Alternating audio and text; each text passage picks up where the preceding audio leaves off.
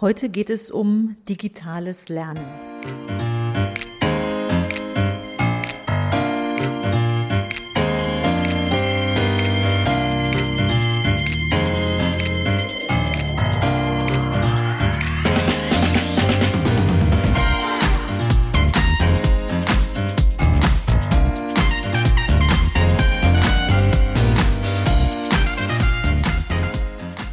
Herzlich willkommen im Podcast Chancen denken, wie wir die Zukunft leben wollen.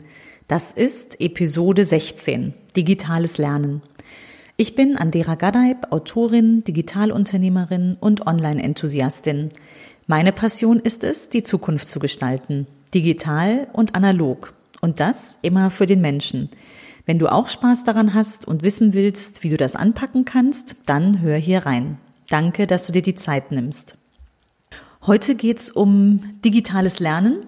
Ihr ahnt schon, das Ganze ist motiviert durch diesen massiven Schub. Schulen mussten in Zeiten von Corona von jetzt auf gleich umstellen auf digitales Unterrichten.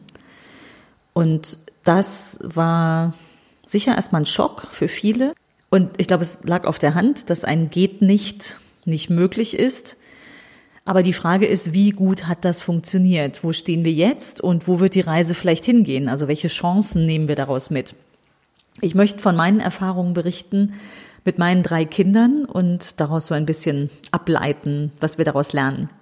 Drei Kinder, drei verschiedene Schulen, also habe ich drei verschiedene Erfahrungen gemacht jetzt über die letzten Wochen, sind drei Wochen lang sind die Schulen zugewesen und äh, jetzt inzwischen sind wir in den Osterferien und tatsächlich war ja nun von wirklich von jetzt auf gleich die die Schule zu und äh, die Frage war, wie geht's jetzt weiter? Wie wird gelernt? Ich glaube, jeder das Schulsystem, jedes Kind, jeder Lehrer, alle Eltern waren erstmal überfordert mit der Situation insgesamt und dann Schule insbesondere. Zum einen hat man die Kinder zu Hause, auch von jetzt auf gleich, und dann sollen sie auch noch lernen. Ich fand, es wurde ganz gut umgesetzt und kommuniziert zumindest weitgehend. Es hieß, es werden jetzt keine Noten vergeben in der Zeit, was aber sicher irgendwie ein bisschen verwirrend war. Und das äh, zeigt dann der Föderalismus wieder, welche Schwächen der doch aufweist, dass die einzelnen Länder teilweise vorgeprescht sind. Also Bayern vorweg ähm, und äh, mit einem eigenen Fokus. Äh, gut, wir leben in Nordrhein-Westfalen. Jede Schule durfte, mehr oder weniger musste auch ihr Programm machen. Und das ist das, was wir erlebt haben. Mein Ältester ist 17, jetzt gerade geworden, geht aufs Gymnasium, steht ein Jahr vorm Abi. Zum Glück macht er nicht dieses Jahr Abi, weil ich glaube, für die Abiturienten ist es besonders krass und einfach diese Ungewissheit auch, die, die da lange herrschte, vielleicht auch immer noch herrscht. Es gibt zwar jetzt Termine, aber ganz dicht aufeinander. Ich bin ganz froh, dass unserer das erst nächstes Jahr vor sich hat.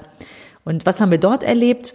Der sagte nach den ersten Tagen, ich krieg so viel Material. Er kriegt es direkt zugeschickt, das ist ganz gut. Mit 17 können die Lehrer dann die, die Schüler direkt ansprechen, haben direkt einen Kommunikationskanal aufgebaut, die meisten per E-Mail, weil sich wahrscheinlich der ein oder andere Schüler erstmal eine E-Mail-Adresse zulegen musste, weil er irgendwie gar keine brauchte vorher, ging auch alles mit WhatsApp und anderen Kanälen.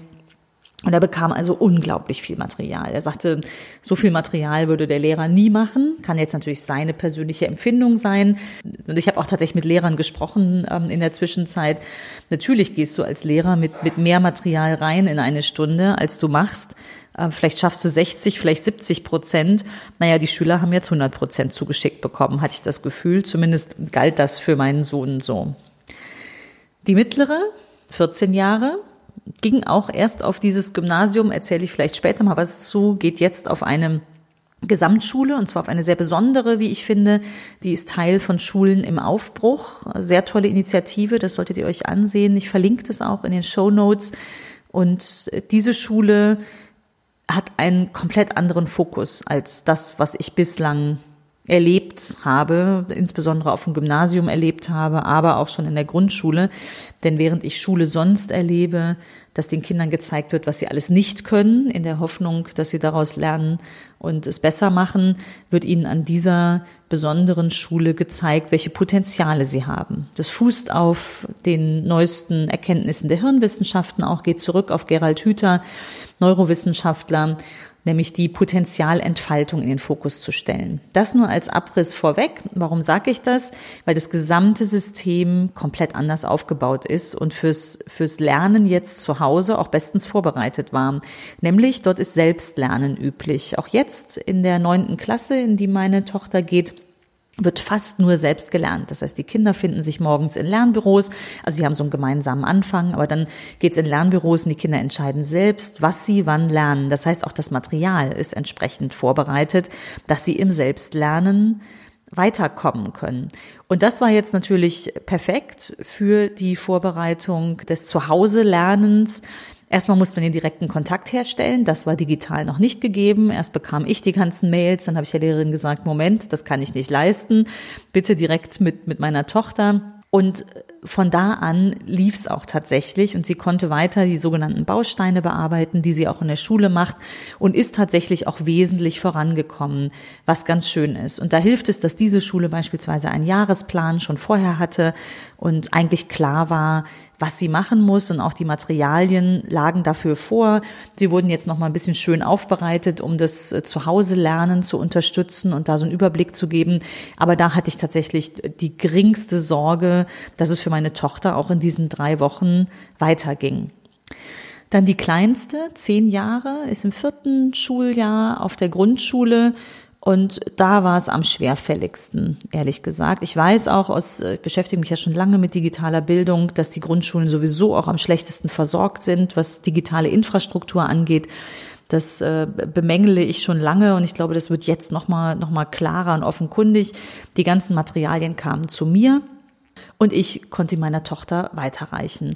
Es gab einen guten Tipp, die Anton-App, so hieß äh, ein, eine Lern-App die sie benutzen sollte. Die wurde auch dann für die ganze Klasse direkt angelegt und äh, war dann auch altersgerechtes, äh, klassengerechtes Material dahinter.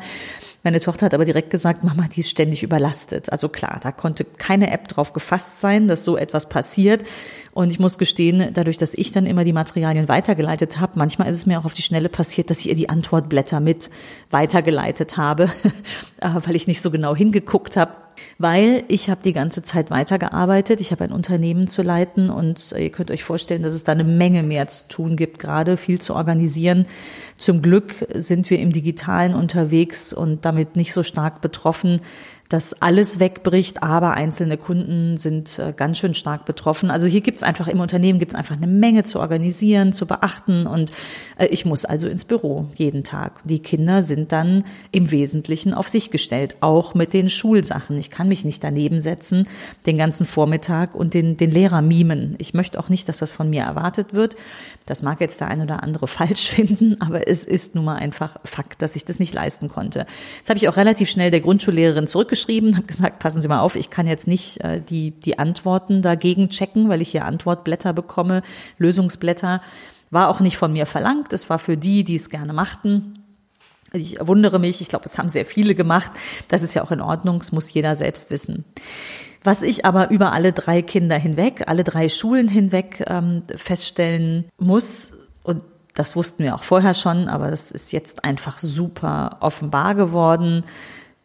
Alle sind darauf angewiesen, dass Technik im Haushalt vorliegt. Also was ist mit den Kindern, die jetzt nicht auf ein Handy, auf ein Tablet oder auf ein Laptop zugreifen können oder auf einen Festnetzrechner?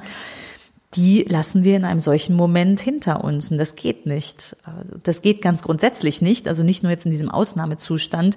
Ich habe früher schon mal gesagt, äh, wenn es darum ging, bringt die Schulen ans Netz. Infrastruktur ist nicht das einzige Thema. Wir müssen uns äh, vor allem auch mit digitaler Bildung auseinandersetzen. Das hat auch heute noch Bestand, aber jetzt ist einfach mal so klar geworden, wie weit wir hinterher sind mit der Infrastruktur. Es wird einiges getan. Ich weiß, bei unserer Kleinsten in der Grundschule werden gerade Beamer ähm, aufgehangen in den Klassen. Das ist ja schon mal was. Aber es ist auch bekannt, wenn dann zum Beispiel so Whiteboards aufgehangen werden, dass man natürlich auch alle Lehrer mitnehmen muss, die damit unterrichten.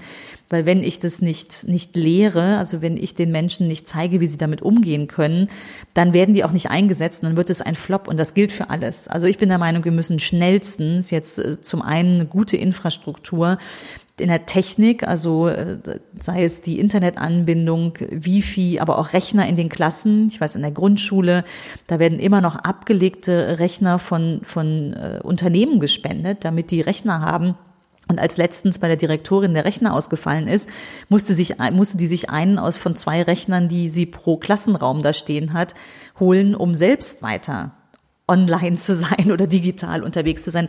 Das geht nicht. Ich finde, da dürfen wir auch die Grundschulen nicht, nicht vergessen. Werde ich sicher auch nochmal ausführlicher zu sprechen, warum gerade es wichtig ist, so früh anzufangen mit dem digitalen Lernen und der digitalen Bildung. Aber wir müssen an die Infrastruktur. Und ich glaube, das ist jetzt super klar geworden durch diesen, diesen Ausnahmezustand. Eine Freundin von mir erzählte mir, dass es in den USA ganz anders aussieht, dadurch, dass es da öfters mal große Wirbelstürme oder Schneestürme gibt, sind dort wohl die Schulen schon so ausgerichtet und die Schüler, dass sie auch mal tatsächlich einige Wochen zu Hause lernen können. Also da läuft das dann offenbar reibungsloser. Vielleicht auch nicht überall, fände ich ganz spannend zu hören, weiß ich jetzt auch nicht besser. Das ist das, was ich gehört habe. Also erst die Infrastruktur auf jeden Fall, aber dann müssen wir auch über digitale Bildung sprechen. Dazu komme ich aber ein anderes Mal. Ich glaube, dass die Krise tatsächlich äh, hilft, Chancen zu sehen, Notwendigkeiten, aber die auch als Chance zu ergreifen, nämlich Schulen jetzt digitaler zu machen, das digitale Lernen anzupacken und konzeptionell auch in den Fokus zu rücken und voranzubringen. Ich bin ganz gespannt, was da passiert, wenn wir hier wieder langsam anlaufen werden. Für heute danke ich dir, dass du dir die Zeit genommen hast. Ich freue mich, wenn du auch nächste Woche wieder dabei bist und wenn auch für dich was Spannendes dabei war zum digitalen Lernen. Vielleicht möchtest du auch etwas anstoßen in, in der Schule deines Kindes oder möchtest hier aktiv werden, dann leg einfach los, setz die Impulse. Vielleicht kannst du auch helfen dabei. Ich freue mich sehr von dir zu hören, was du probiert hast und wie es gelungen ist. Und wenn dich das Thema interessiert, Gerade digitale Bildung ist ein Feld, wo ich viel auch im Buch drüber schreibe oder zumindest ein ganzes Kapitel. Dann liest es gerne, vielleicht hast du gerade besonders Zeit dafür. Das gibt's übrigens auch auf meiner Website, da signiere ich es dir auch gerne, den Link setze ich hier mit rein. Ich freue mich sehr über deine Bewertung und wenn du Freunden davon erzählst. Vielen Dank und bis nächste Woche.